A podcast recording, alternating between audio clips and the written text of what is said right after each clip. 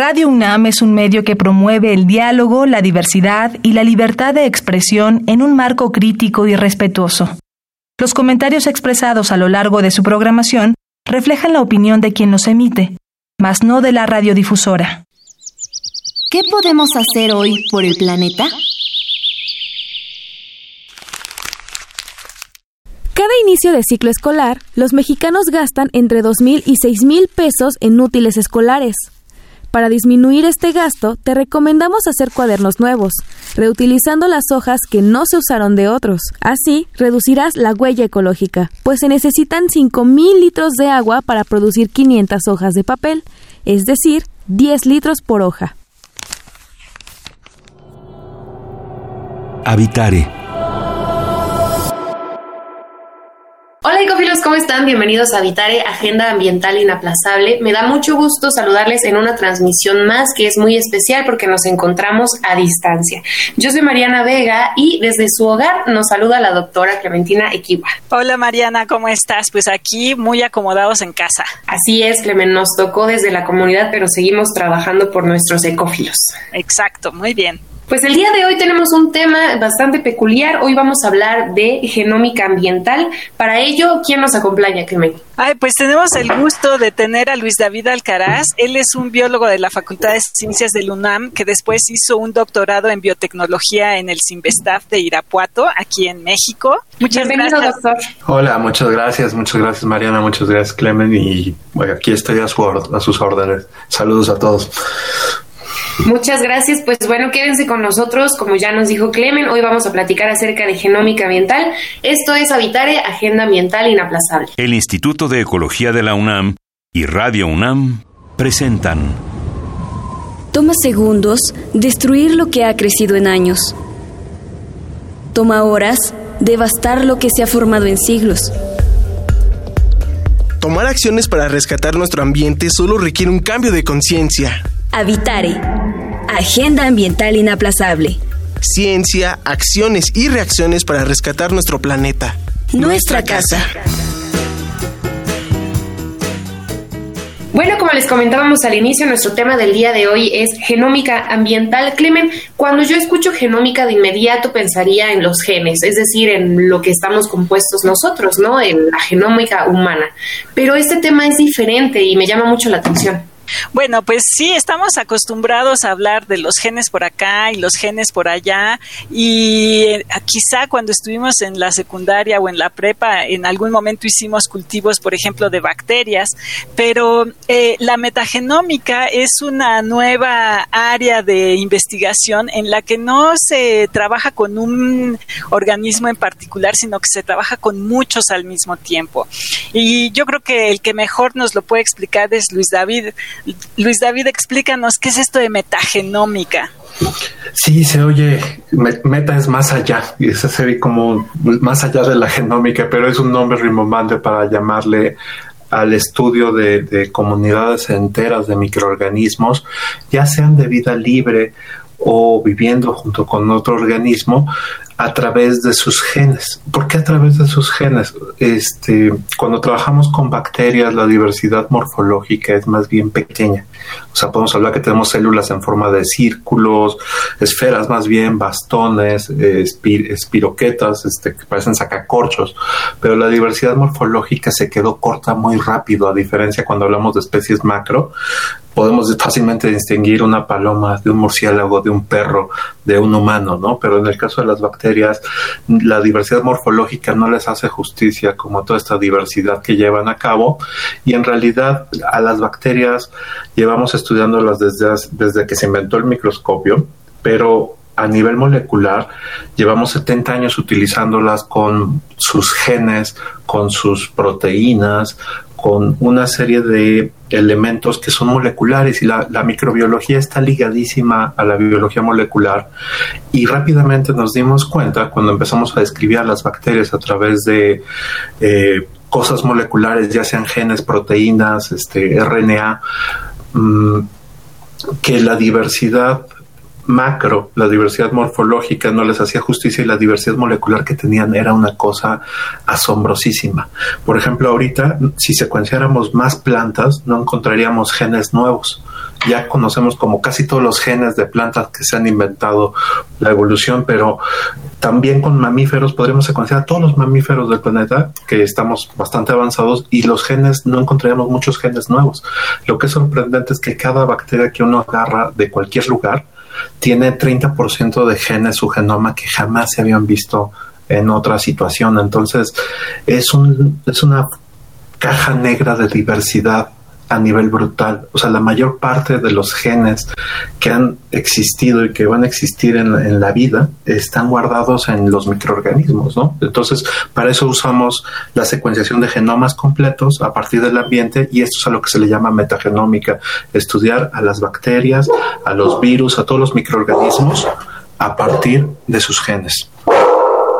¿Y qué diferencia tiene esto, por ejemplo, cuando haces un estudio de metagenómica? ¿Qué diferencia hay en los métodos que se usaban antes? Un poquito lo que yo decía al principio, ¿no? Que hacías tus cultivos o, bueno, lo que nos encontramos en los refrigeradores cuando se nos olvidan, este, algunas cosas ahí en el fondo, ¿no? Del refri nos encontramos algunas bacterias. Esos son cultivos muy probablemente, pero ¿qué diferencia hay eh, con, el estudio así a nivel meta? Sí, la diferencia es brutal. Los cultivos se van a seguir utilizando en microbiología toda la vida y gracias a ellos aprendimos una cantidad de cosas fantásticas. Aprendimos este, que el DNA era el material de la herencia, que los genes, que existe transferencia horizontal de genes de forma totalmente natural, sin intervenciones humanas, lo que serían que las bacterias hacen sus transgénicos indiscriminadamente por todos lados. Pero los cultivos nos permiten, como tú bien lo dices, si dejas algo se te echa a perder en el micro, termina en el refrigerador llena termina lleno de hongos, de bacterias, y eso serían cosas que se pueden ver, que se pueden cultivar y se pueden aislar.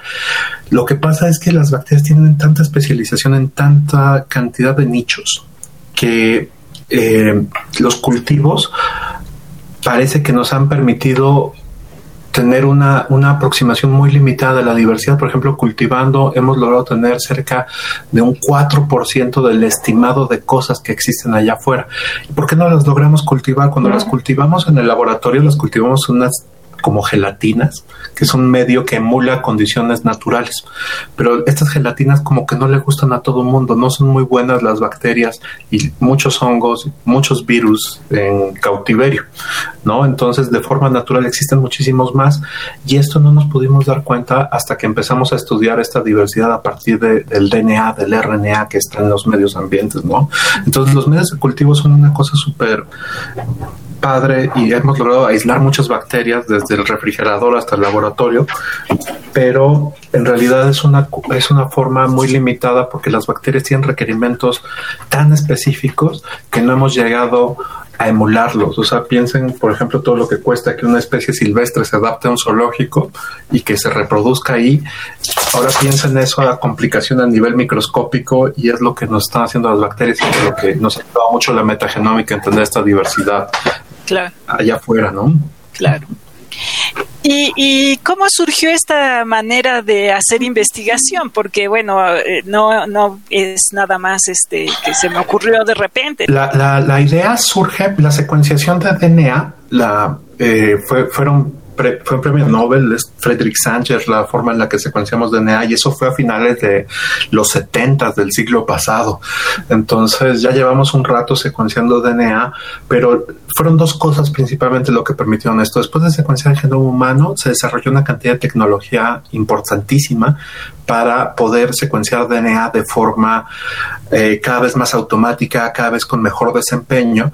Y cuando se terminó de secuenciar el genoma de DNA, terminamos con una serie de tecnologías de secuenciación de DNA importantísimas y de hecho se han hecho cada vez más baratas masivas y de fácil alcance. Ahorita se pueden conseguir secuenciadores de DNA por menos de mil dólares y cuando se secuenció el genoma humano, la última vez que hice la cuenta tendríamos que apagar la UNAM entera durante cuatro, cinco años, todo el presupuesto de la UNAM para cubrir el costo de lo que fue secuenciar el primer genoma humano y ahorita por menos de mil dólares podemos secuenciar un genoma humano en menos de una semana, ¿no? Entonces ha avanzado muchísimo, muchísimo, muchísima tecnología que laboratorios del estilo que tenemos en la Facultad de Ciencias como el mío, somos capaces de secuenciar una cantidad de DNA bastante importante ahorita, ¿no? Entonces, eh, pienso que los avances en cómputo de poder calcular y armar rompecabezas de DNA a partir del DNA, buscar los genes y hacer una serie de análisis en conjunción con todas las tecnologías de secuenciación que existen actualmente, son las que abrieron la puerta a que la gente por curiosidad dijera, tengo este arsenal de, de equipo para investigar DNA, ¿en qué lo puedo usar? Y nos empezamos a dar cuenta que cosas que pensábamos que eran estériles están llenas de bacterias. Por ejemplo, tengo unos colegas que, que descubrieron que hay bacterias que están en la leche materna, que eso es algo que era impensable. Claro. ¿No? Y, y, es, y, se descubrió de esta forma y hemos estado entrando a muchos lugares estudiando interacciones de organismos bajo esta forma y lo que es más importante, ahorita hemos estado estudiando mucho qué implicaciones tienen para la salud, no solo cómo nos enferman los microorganismos, sino que en realidad son grandes responsables de nuestra salud al mismo tiempo. Claro. Entonces, es una cosa fantástica. Claro. Y ahora eso que nos mencionas, Luis David, por supuesto que lo podemos dimensionar si se trata de implicaciones en el ser humano, decir cómo se puede secuenciar y el paso del tiempo que ha tenido este desarrollo científico. Pero ¿de qué forma o, en, o de qué nos serviría conocer este, eh, traducir este genoma de cada ser vivo en el planeta? ¿Qué implicaciones tendría? Eh, las implicaciones que puede tener esto, eh, por ejemplo, vamos a hacer un ejercicio de humildad. O sea, los humanos somos una especie de todas las que existimos en el planeta y te lo pongo en números. El genoma humano costó todo ese dinero y causó un trauma a mucha gente porque decíamos somos el organismo más complejo, en lo cual es bastante discutible, este, pero solo tenemos 25 mil genes en nuestro genoma. Todas las bacterias que se han secuenciado que viven en distintas zonas de nuestro cuerpo humano, ya sea en la piel, en las mucosas, en abajo de la axila, detrás del codo, atrás de la oreja, en la boca, en el intestino, etcétera, se han calculado que nos dan 4 millones y medio de genes contra los 25 mil que tenemos nosotros en nuestro propio genoma. Esos wow. 4 millones y medio de genes que se han descrito viven con nosotros en condiciones cuando estamos sanos y son los que nos permiten tener vitaminas que nuestro cuerpo no sabe hacer. Eh, son aquellos que nos permiten tener defensa contra potenciales patógenos son aquellos que nos permiten estar sanos y poder estar existiendo. Entonces, creo que, que en realidad estamos tratando un concepto de que nos veíamos como organismos aislados y en realidad somos un zoológico flotante. De hecho, hay quien dice que los humanos no somos más que cajas Petri con muchas aspiraciones porque estamos llenos de bacterias, ¿no? O sea, en realidad se han manejado proporciones de 10 a 1 de bacterias así contra eso, pero luego dijeron, no, no, son una bacteria por cada célula humana, pero cuando te digo la cantidad de genes, 4 millones y medio contra 25 mil pobres genes que tenemos nosotros, no somos nada. Claro, desde luego, y sobre todo que muy pocas veces nos cuestionamos una relación inherente ya de por sí en la vida, que es la que existe, y justamente vamos a escuchar a continuación entre la biodiversidad y yo. ¿Te parece si hacemos una pausa para escuchar esto, Clemen? Me parece muy bien. Sigan con nosotros, con nuestro invitado, el doctor Luis David Alcaraz. Estamos hablando de genómica ambiental y seguimos en Habitare, Agenda Ambiental Inaplazable. La biodiversidad y yo.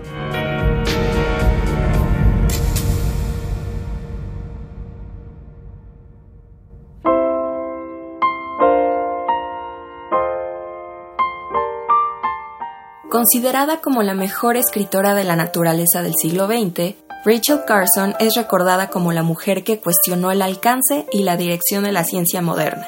Además, fue pionera en crear una conciencia ambiental a partir de sus publicaciones. Nacida en Springdale, Pensilvania, cursó tres años de la carrera de literatura, pero debido a su profundo interés por la naturaleza, decidió cambiarse a la carrera de biología.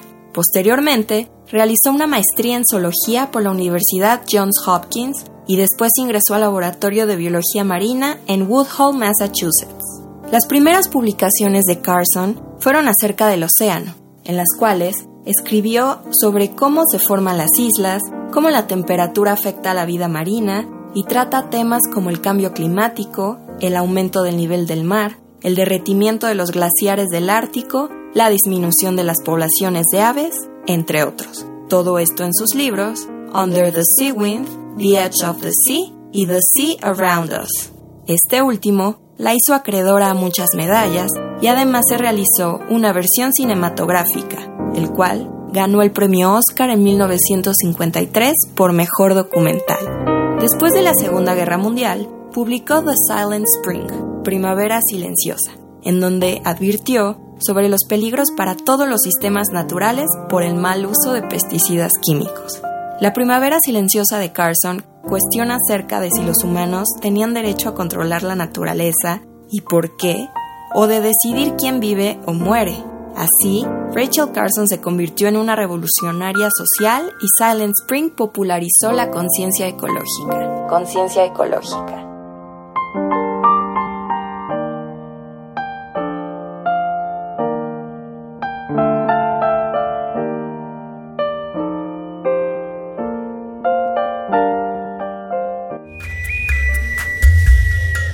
Escuchas Habitare, Agenda Ambiental Inaplazable. Gracias por seguir con nosotros en Habitare, Agenda Ambiental Inaplazable. El día de hoy estamos platicando de genómica ambiental con el doctor Luis David Alcaraz y les queremos recordar nuestras redes sociales para que vayan por allá a escribirnos, Clemente. Sí, claro. Eh, búsquenos en el Facebook del Instituto de Ecología, que es Instituto de Ecología, UNAM, en Twitter, arroba y Ecología UNAM, en Instagram, Instituto-Ecología UNAM. Es muy importante esto que comenta Clemen Luis David, porque al final del día la visión antropocentista que tenemos de creernos el centro del universo nos ha llevado a, justo no, no querer o en la vida cotidiana conocer más allá de lo, todo lo que nos rodea. Y ya nos dice Luis David que esto es posible en plantas, en animales y en un montón de lados. Exacto, entonces el, el, mundo que vemos ya de por sí complejo, una selva o un desierto que tiene su, su complejidad de diferente manera, pues la metagenómica nos da una visión completamente diferente. Claro. Sí, sí, es, es, es, espectacular. A mí me encanta decir este dato cada que puedo.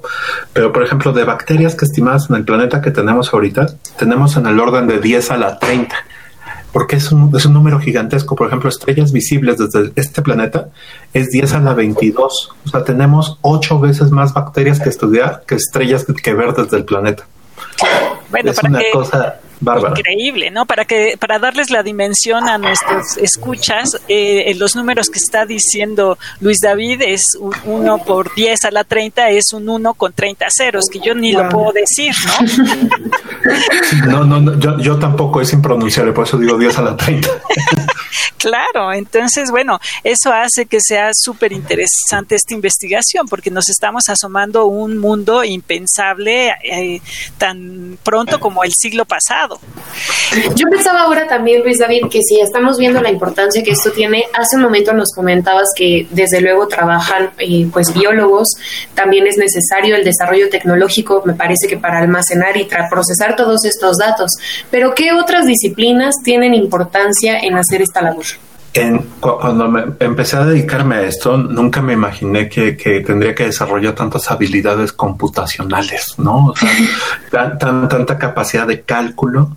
Eh, de, eh, en realidad es una, es una rama súper divertida en la cual interaccionas con gente que hace biología pura, medicina, ah, ecología, matemáticas, modelación. Eh, también trabajas con ingenieros que desarrollan los aparatos para secuenciar. Entonces es, es un área como multidisciplinaria pero nata, ¿no? De hecho la genómica como tal es como la intersección entre la biología, la matemática y la ciencia de la computación. Entonces se requieren unas habilidades bastante diversas, pensaría. Claro, claro. Y es muy importante eso. Ahora que los escuchaba platicar acerca de todo esto y del trabajo que conlleva, no puedo evitar que llegue a mi mente, quizá es por culpa de la ciencia social, Clemen, el hecho de que tener esta cantidad de información que es valiosa de por sí para el resto de la humanidad puede llegar a ser peligrosa en algún punto, David, es decir, ¿se puede hacer algo malo al descubrir eh, una secuencia genómica? Eh, algo malo. No, no me gusta verlo en términos de, de bueno o malo. Maniqueos de, de, bueno o malo en realidad. Eh, pero en realidad como que todo el descubrimiento del genoma nos llevó a, a, entender y plantearnos muchas cosas desde la bioética también, ¿no? O sea, por ejemplo, el, el primer consorcio privado que se dedicó a secuenciar el genoma humano eh, tuvo tal cantidad de financiamiento privado que les prometió la patente de muchos genes y al final del día fue algo súper importante que intentaran hacer eso porque decidieron y a través de muchas discusiones de múltiples comités de bioética que, que el genoma humano, por ejemplo, no es patentable porque es patrimonio de toda la especie. Eh, y, y, yo pensaría que desarrollar aplicaciones tampoco es algo inherentemente malo y tampoco como tratar de patentar. Por ejemplo, ahorita para patentar un gen necesitas tener como muy claro la función molecular que está haciendo y que sea distinta a una función silvestre. Se, se, abre un debate, pero en realidad pensaría que ahorita todos los que estamos trabajando cosas de, de de genómica ambiental, pensaría que estamos pensando más en tratar de entender interacciones a un nivel que nunca se había visto. O sea, estamos tratando de ver preguntas, dos preguntas súper básicas. Es, ¿estamos tan ignorantes? Que la primera pregunta sería, ¿qué es lo que está viviendo allá afuera? O sea, tener un listado de las especies que hay allá afuera ya es una labor titánica. Y la otra es, ¿qué funciones ecológicas están cumpliendo estas bacterias y estos microorganismos en general en el contexto en el que se encuentran? Entonces, pensaría que, que, el potencial que tiene eso es brutal y que lo hemos usado históricamente. Por ejemplo, pienso en el, en el pozol y en algunos alimentos fermentados que consumimos aquí en México y en realidad te estás inoculando con una cantidad de bacterias que mucha gente no tiene idea. Pensemos en el pulque, también otro fermentado. Sí. Y que tiene en el sí, en, cualquier tipo de estas cosas se llaman probióticos porque se supone que te lo tomas y ayudan los microorganismos que te estás tomando a la microbiota y a mejorar algunas funciones tuyas.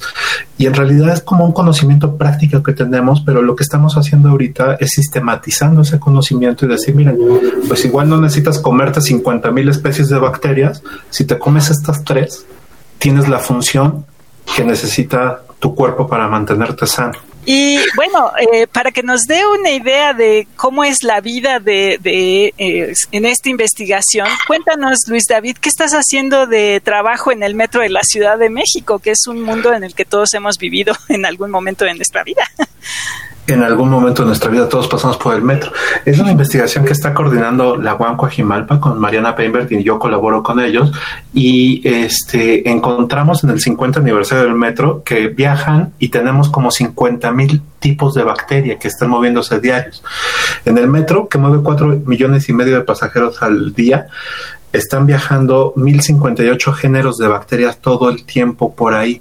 Es una cosa impresionante y lo que se, se, oye, impactante, pero lo más importante es que las bacterias que encontramos eran bacterias que se encuentran en humanos sanos, son bacterias de piel. Por ejemplo, la bacteria más abundante se llama Cutibacterium y Cutibacterium hay una especie que se llama Cutibacterium acnes, provoca el acné. Este, pero otras variedades de esa bacteria pueden generar como beneficios, como generar síntesis de vitaminas para tener una piel más saludable, etcétera. Y tenemos un inventario de bacterias. Por ejemplo, encontramos que 420 géneros, no importa en qué lugar del metro te metas, 420 géneros te lo vas a encontrar en cualquier sitio del metro. Increíble. Y, lo que está bien bonito es que también a partir del DNA logramos identificar especies de plantas y de algunas otras cosas como maíz, teocintle, frijol, papaya, lechuga.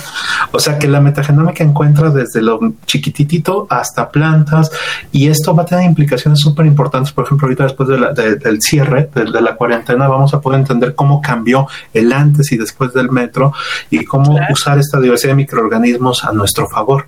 Entonces, las implicaciones que tienen este tipo de trabajos tienen aplicaciones directas en salud, en decisiones de salud pública y este en microbiología, ¿no? Entonces, es muy, es muy bonito. Claro, bueno, yo había leído en algún, y nada más rápidamente digo, en algún momento leí que en el metro de, de Nueva York, por ejemplo, había bacterias del queso que se usa con más frecuencia en la pizza, ¿no? Del queso mozzarella. Sí, sí, sí. Entonces te da una idea de qué está haciendo la gente en el metro. Y, y, de hecho comparamos los metros de distintas ciudades y son perfiles súper distintos. Hay identidad hasta en el metro. ¡Qué maravilla! A nivel de bacterias, sí, sí, sí. Es diferente o sea, aquí que Barcelona, que Nueva York, que Hong Kong. No nos equivocamos al pensar que en el metro se puede encontrar de todo. De todo, pero sano. Eso, eso es muy importante. No encontramos tantos patógenos como uno pensaría. Claro, qué increíble. Bueno, en el metro de Nueva York, según yo eh, recuerdo, sí, sí. había peste, ¿no? Por ejemplo, había sí, señales de peste, por ejemplo, una, una, cosa que ya se pensaba que no existía en nuestro mundo. Sí, en, en el de Nueva York lo que más encontraron fue pseudomonas un, sabriginosa, que es una especie patógena en, en, cosas respiratorias. Aquí no la encontramos dentro de los primeros, ¿no? Entonces sí somos bastante distintos. Luis David, entonces, un comentario rápido antes de irnos. ¿Qué le recomendarías a las personas que sí tuvimos mucho tiempo miedo de lo que agarramos en el tubo del metro? ¿Cómo podemos cambiar esa relación que tenemos con las bacterias y sobre todo con esta genómica ambiental? Que no importa lo que hagan, las traen en la piel. O sea, son parte, son, son, son cohabitantes nuestros, lávense las manos y todo eso, pero no importa, esas bacterias van a seguir ahí y son parte de que estemos sanos. Entonces no hay que tener como una bacteriofobia, una germofobia, ¿no? A, a partir de todo esto. Claro, sí. solo lo importante es mantener una vida saludable.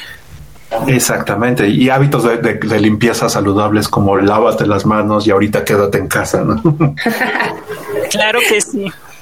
Bueno, pues ese es un gran mensaje con el que podemos cerrar este tema, ¿te parece, Clemente? Me parece muy bien.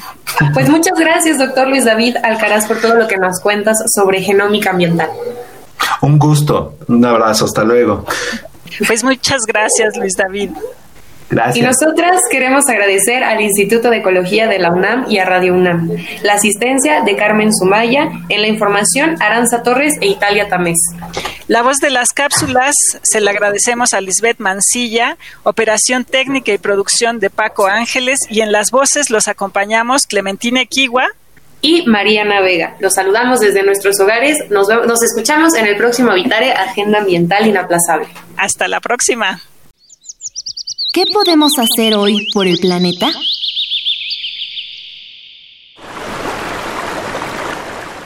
Hoy en día es posible ahorrar agua en nuestros baños. Las nuevas tecnologías usan el llenado del tanque para atrapar aire y transferirlo al sifón, creando el efecto de vacío que a la hora de la descarga de agua succiona los sólidos generados utilizando solamente 3 litros de agua por descarga. Visita ecología.unam.mx para obtener más información sobre el tema de hoy. Y si quieres escuchar todas nuestras emisiones, entra a radiopodcast.unam.mx. Radio UNAM y el Instituto de Ecología de la UNAM presentaron Habitare, Agenda Ambiental Inaplazable